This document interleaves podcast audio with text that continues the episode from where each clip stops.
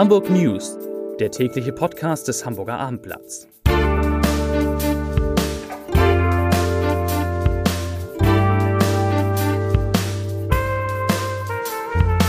Herzlich willkommen. Mein Name ist nicht Lars Heider, mein Name ist Matthias Iken und ich werde heute zum ersten Mal Sie durch diesen täglichen Abendblatt-Podcast führen.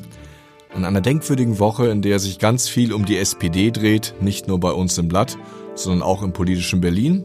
Und da haben wir uns gleich mit zwei Experten der SPD getroffen, um über den Zustand der Sozialdemokraten zu sprechen.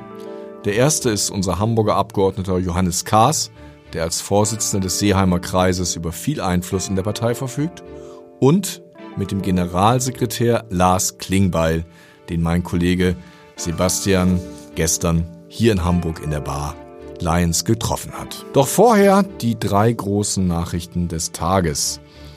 Heute ist der Krankenpfleger Nils Högel vom Landgericht Oldenburg wegen weiterer 85 Morde zu einer lebenslangen Freiheitsstrafe verurteilt worden. Zugleich stellte die Kammer die besondere Schwere der Schuld fest, was eine Vorzeigehaftenlassung nach 15 Jahren so gut wie ausschließt. In 15 weiteren Fällen wurde er freigesprochen. Der frühere Krankenpfleger hatte von 2000 bis 2005 an Kliniken in Delmenhorst und Oldenburg Patienten mit verschiedenen Medikamenten zu Tode gespritzt. Die Taten sprengten jegliche Grenzen, sagte der Vorsitzende Richter. Kommen wir zum HSV. Heute Morgen hat sich der neue HSV-Sportvorstand Jonas Bold den Medienvertretern präsentiert. Er will den Profikader in der kommenden Saison deutlich verkleinern. Wir planen mit einem Kader von ungefähr 20 Feldspielern und drei Torhütern, sagte Bold bei dem Medientermin. Grundsätzlich liege es an jedem einzelnen Spieler, sich für einen Platz zu empfehlen. Jeder bekommt hier seine Chance, so Bold. In der abgelaufenen Saison, die der HSV, wie wir alle wissen, als Vierter und damit Nicht-Aufsteiger beendet hat, waren es 30 Feldspieler und drei Torhüter. Kommen wir nach Travemünde. Dort musste Justizsenator Till Steffen von den Grünen eine schwere Schlappe hinnehmen. Mit seinem Vorstoß, das Containern, also die Entnahme von Lebensmitteln aus Müllbehältern zu legalisieren, ist er bei seinen Kollegen gescheitert. Bei der Tagung der Justizminister in Travemünde fand diese Initiative keine Mehrheit. Stattdessen wurde ein Beschluss gegen Lebensmittelverschwendung gefasst, der das Problem des Containerns ausklammert. Hamburgs Justizsenator Till Steffen reagierte angesäuert. Er versteht nicht, warum seine Kollegen so entschieden haben. In Berlin sitzt jetzt Johannes Kaas, Abgeordneter der Hamburger SPD im Bundestag und Chef des einflussreichen Seeheimer Kreises, der mit mir über die Situation der SPD im Bund sprechen wird. Herr Kaas, wünschen Sie sich manchmal, dass Sie aufwachen und die Wahlergebnisse der Europa- und der Bezirkswahlen sowie der Rücktritt von Andrea Nahles nur ein böser Traum waren? Ach, das wünsche ich mir häufiger mal bei bestimmten Wahlergebnissen. Ich habe aber in den letzten 20 Jahren gelernt, dass es anders gekommen ist und dass man damit jetzt gut und fröhlich umgehen muss. Sie haben ja jetzt vorgeschlagen, Mitglieder und Nichtmitglieder über den Vorsitz abstimmen zu lassen. Was versprechen Sie sich davon? Ich glaube, dass man vielen Menschen Politik nahebringen kann, am besten dann, wenn man sie beteiligt. Ob das mehrheitsfähig ist in der SPD, weiß ich nicht. Aber ich finde, mindestens eine Mitgliederbefragung ist wichtig und über das andere sollte man zumindest nachdenken. Derzeit habe ich das Gefühl, mangelt es an Kandidaten für den Vorsitz. Ich glaube nicht, dass es an Kandidaten mangelt, aber wir haben eine andere Verabredung getroffen, die lautet, dass wir jetzt drei stellvertretende Parteivorsitzende haben, die selber erklärt haben, dass sie nicht kandidieren, was ich gut finde, weil dann kann man einen Prozess moderieren. Die werden Parteivorstandsbeschluss mit Ende Juni ähm, haben. Und dann wissen wir, nach welchen Spielregeln und Konditionen man sich bewerben kann und wie das Verfahren ist. Sich vorher zu melden, würde ich für leichtsinnig halten. Werden Sie sich denn melden? Ich bin nicht der Typ Parteivorsitzender. Sind Sie denn der Meinung, wie Olaf Scholz, dass die SPD einen Spitzenkandidaten aufstellen sollte? Bei der nächsten Bundestagswahl muss die SPD natürlich einen Kanzlerkandidaten aufstellen, äh, weil ich glaube, dass wir eine gute Chance haben, auch den nächsten Bundeskanzler, die nächste Bundeskanzlerin zu stellen. Und der heißt dann Olaf Scholz? Wenn es nach mir geht, ja. Er ist Vizekanzler, er ist Bundesfinanzminister, er kann es, Er führt in den Umfragen vor Kram-Karrenbauer. Ich glaube, dass er das kann. Kommen wir nach Hamburg. Sogar die Hochburg Mitte, wenn man die Ergebnisse der Bezirkswahlen anguckt, ist gefallen. Erwarten Sie, dass die Grünen bald in den Bezirken die Posten der Bezirksamtsleiter beanspruchen? Ich kann das für die Bezirke nicht wirklich beurteilen. Für den Bezirk Hamburg Mitte ähm, weiß ich, dass Falco Drossmann bis Anfang 2022 gewählt ist. Und zwar von, den, von der SPD und von den Grünen. Und ich gehe erstmal davon aus, dass das steht. Ist das eine rote Linie? Also für mich ist es wichtig. Ich glaube, er ist ein guter Bezirksamtsleiter. Ich habe von den Grünen auch noch nie Kritik an ihm gehört. Die Zusammenarbeit war gut, ist gut und ich kann es mir eigentlich nicht anders vorstellen. Es gibt Bezirke, wo die Grünen sagen, die Wähler haben eindeutig für uns votiert, dann müssen wir auch den Bezirksamtsleiter stellen. Wie gesagt, ich kann das in den anderen Bezirken nicht beurteilen, weil ich da nicht tief drin stecke. Im Bezirk Hamburg-Mitte habe ich das noch nicht gehört. Glauben Sie, dass die Grünen übermütig werden nach dem Ergebnis? Ich kenne ja die, zumindest die Grünen in Hamburg-Mitte. Wir arbeiten seit langem zusammen. Da ist ein großer Pragmatismus. Ähm, wir haben eine gute Zusammenarbeit. Ich glaube nicht, dass da irgendjemand übermütig wird. Was hält denn länger, die Koalition in Hamburg oder die große Koalition in Berlin? Die große Koalition in Berlin läuft bis ähm, 2021. Jetzt haben wir erstmal noch eine Bürgerschaftswahl. Da werden wir ein Duell von zwei Spitzenkandidaten haben, Peter Tschentscher und Katharina Fegebank, die das wohl zwischen sich ausmachen. Und dann müssen beide klar akzentuiert sagen, wofür sie stehen. Und die Bürger müssen sich dann überlegen, in welcher Stadt sie leben wollen, was die Schwerpunkte sind. Und das wird, sage ich einfach mal, den Wahlkampf dominieren. Wie viel Prozent sind denn drin bei der Bürgerschaftswahl 2020? Also ich glaube, dass die SPD eine gute Chance hat, wieder über 40 Prozent zu kommen. Wir haben ähm, das, was wir versprochen haben, eingehalten. In Hamburg weiß jeder, dass wir eine gut organisierte Stadt sind. Bundesweit kommen Menschen, um zu gucken, wie unser Schulsystem funktioniert. Schulbau Hamburg und die Sanierung der Schulen laufen wunderbar. Unser Kitasystem könnte mehr Kitas gebrauchen, aber es gemangelt da nicht an Geld oder an politischem Willen, sondern an der Zahl der Erzieher. Da muss Berlin was dran machen, an der Bezahlung zum Beispiel. Und ansonsten gibt es viele Punkte, wie zum Beispiel Ausbau des öffentlichen Nahverkehrs, für die die SPD steht. Und ich glaube, dass man die SPD für eine gute Sozial- und gute Wirtschaftspolitik wählen kann. 40 Prozent klingt mutig. Wenn ich Ihnen jetzt eine Wette anbiete, die SPD kriegt weniger als 36 Prozent. Schlagen Sie ein, Flasche Rotwein? Also erstens wette ich nicht, aber wenn das dazugehört, gerne. Wenn es geht, aber nicht um eine Flasche Rotwein. Ich bin Guttempler. Also bei mir sind sie mit, naturtrüb, mit naturtrüben Apfelsaft gut aufgehoben. Das ist natürlich eine gute Quote für mich. Da mache ich mir Gedanken, ich schlage ein und habe noch eine Frage, wenn ich über die Grenzen schaue. Wir haben ja heute gesehen, dass die Sozialdemokraten in Dänemark die Wahl gewonnen haben, der Machtwechsel ansteht. Da sieht man aber auch, dass äh, die äh, dänischen Sozialdemokraten eine ganz andere Zuwanderungspolitik verfolgen und die Parteichefin dort schon von einem Modell für Europa spricht. Muss sich die SPD nun auch in der Migrationsfrage neu sortieren? Ich glaube, die SPD hat da immer eine klare Haltung gehabt. Ähm, ich glaube, man muss gucken, dass die Menschen, die in diesem Land leben, gut aufgenommen werden, gut integriert werden. Ich glaube auch, dass wenn jemand hier lebt, eine Ausbildung gemacht hat, Deutsch spricht, auch wenn er als Flüchtling gekommen ist, über so einen Seitenwechsel, den wir jetzt ja auch im Deutschen Bundestag beschließen wollen, die Chance haben muss, hier zu bleiben. Es muss aber auch klar sein, dass zu Asylrecht und Aufnahme von Flüchtlingen gehört, dass wenn der Asylgrund entfällt, wenn es im Heimatland äh, friedlich ist oder er keine Bleibeperspektive hat, dass er nicht in Deutschland bleiben kann. Das sind zwei Seiten einer Medaille. Vielen Dank, Johannes Kaas, für dieses Gespräch. Und als zweiten Experten in Sachen SPD freue ich mich, dass mein Kollege Sebastian Becht gestern in der Lions Bar die Chance hatte, mit Lars Klingbeil dem Generalsekretär der SPD zu sprechen. Zur Frage, ob er denn auch, wie Olaf Scholz glaubt, dass die Sozialdemokraten bei den nächsten Bundestagswahlen bessere Chancen haben, stärkste Partei zu werden, als 2017. Na, das, was Olaf Scholz gesagt hat, ist, dass der Bedarf nach einer starken Sozialdemokratie da ist. Also wenn ich mir angucke, welche Themen dominant sind neben Klimaschutz, dann ist das Miete, das ist die Frage soziale Gerechtigkeit, öffentliche Infrastruktur, das sind alles sozialdemokratische Themen. Also wenn wir uns anstrengen und wenn wir vieles richtig machen, dann können wir wieder stärker werden und dann glaube ich auch dran, dass die SPD stärkste Partei sein kann.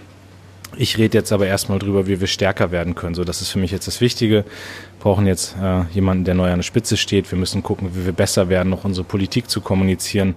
Also deswegen berate ich uns jetzt, dass wir uns auf solche Dinge konzentrieren. Ich glaube, wenn die SPD jetzt die ganze Zeit davon redet, dass wir stärkste Partei werden wollen, dann ähm, naja, wundern sich manche auch, gerade so nach den letzten Tagen. Aber dass die SPD wieder stärker wird, dass sie werden kann und dass die Themen da sind, da stimme ich Olaf Scholz völlig zu. Gestern Morgen fielen gleich mehrere S- und U-Bahnen aus. Viele Kunden des HVV sind derzeit ziemlich unzufrieden. Immerhin, Verkehrssenator Westhagemann und S-Bahn-Chef Arnecke haben heute Maßnahmen vorgestellt, mit denen der S-Bahn-Verkehr in Hamburg zuverlässiger und störungsfreier funktionieren kann. Unser Experte in Sachen Nahverkehr ist Uli Gastorf. Uli, wie soll das denn funktionieren? Ja, also zunächst einmal gab es ja heute ein, sozusagen eine, eine Pressekonferenz, bei der der Verkehrssenator und, ähm, Michael Westhagemann und Kai-Uwe Arnecke gemeinsam anwesend waren.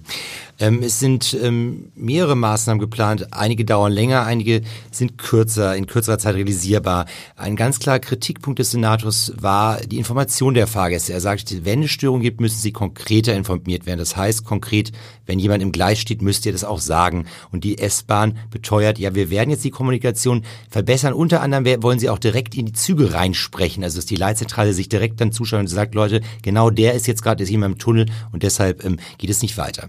Der Senator war ja ziemlich erbost bei dieser PK oder ist das zu hart? Das Nein, es ist nicht zu hart. Er hat ähm, ganz klar gesagt, dass die Qualität, die die S-Bahn liefert, so nicht akzeptabel ist. Warum? Sie hat zum Beispiel ihre Pünktlichkeitsquote von 94 Prozent in diesem Jahr nicht in einem Monat erreicht. Also sie haben es gar nicht erreicht. Man spricht von rund 92 Prozent. Deshalb hat er auch gesagt, wir gucken uns jede Woche die Performance der S-Bahn an.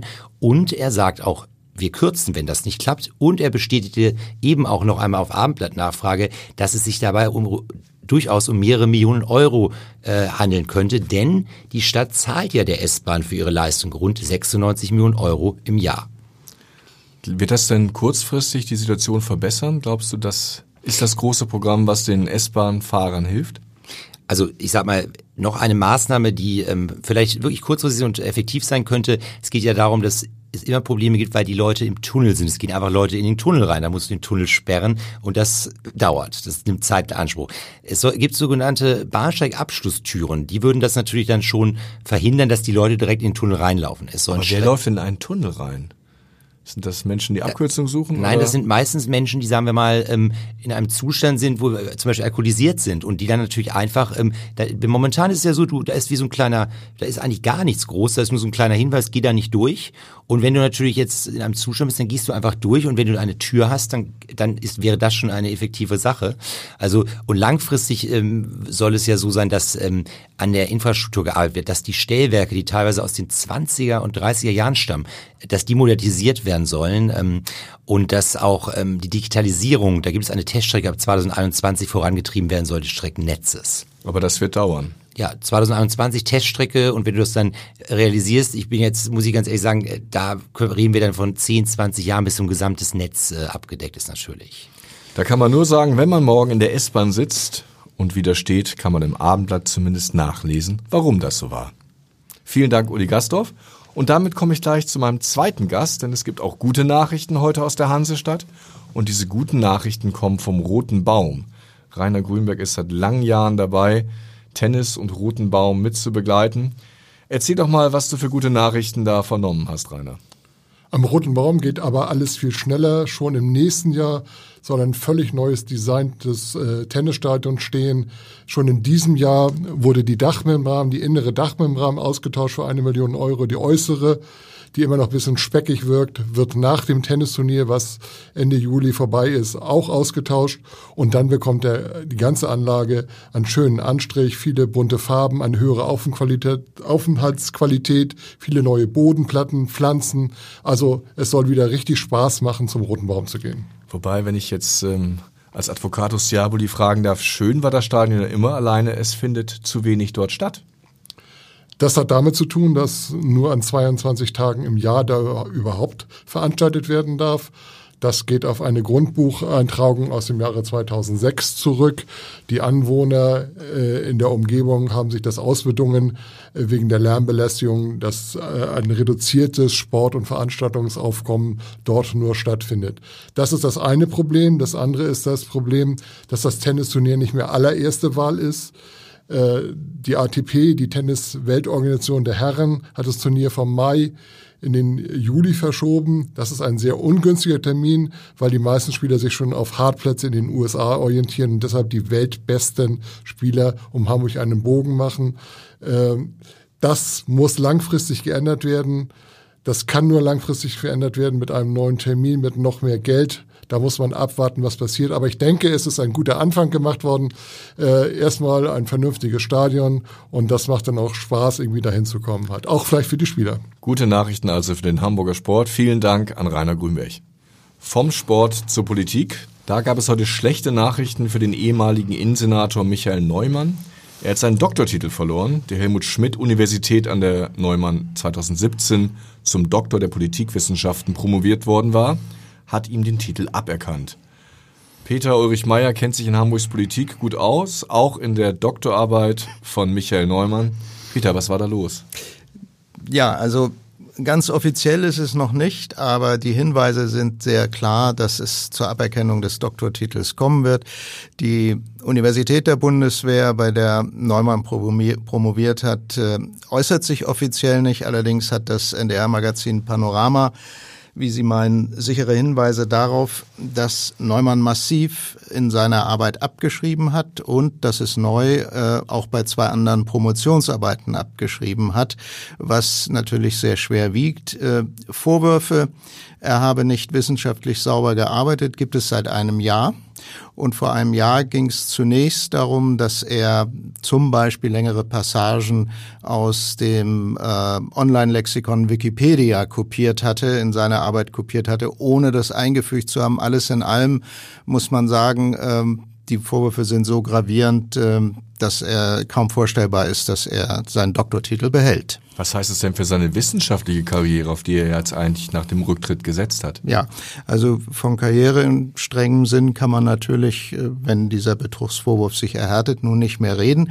Ähm, er wird äh, sozusagen nicht mehr Professor werden, wenn er das irgendwie vorgehabt haben sollte.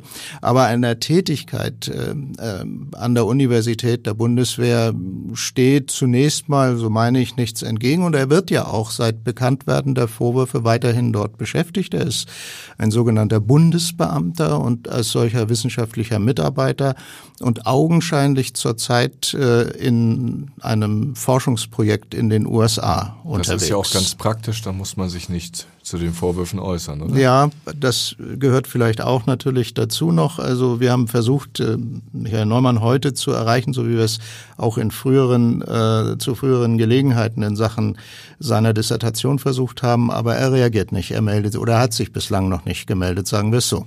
Und sollte er sich noch melden, Sie werden es morgen im Abendblatt oder auf abendblatt.de sehen. Vielen Dank. Wir haben viel über die SPD gesprochen, enden wir also auch mit einem der ungefähr 60 Leserbriefe zur Situation der SPD. Er kommt von Hans-Georg Opitz. Die Liebeserklärung an die SPD hat vielen Lesern aus dem Herzen gesprochen, wie das Echo in den Leserbriefen zeigt. Auch mein Respekt gilt vor allem jenen, die als aktive Mitglieder in Zeiten der Unterdrückung die Sache der Freiheit und Menschenrechte hochgehalten haben. Aber Liebe sollte nicht blind machen. Wer heraushebt, dass 1933 die 94 nicht verhafteten oder vertriebenen Reichstagsabgeordneten der SPD gegen das Ermächtigungsgesetz gestimmt haben, sollte daraus nicht ableiten, dass die SPD die einzige Partei war, die sich Hitler entgegenstellte. Von den 81 Abgeordneten der KPD konnte nur keiner an der Abstimmung teilnehmen, da sie alle verhaftet oder auf der Flucht waren. So schreibt Hans-Georg Opitz völlig zu Recht und damit entlasse ich Sie etwas nachdenklich in einen hoffentlich schönen Abend wir hören uns oder wir lesen uns beim Hamburger Abendblatt.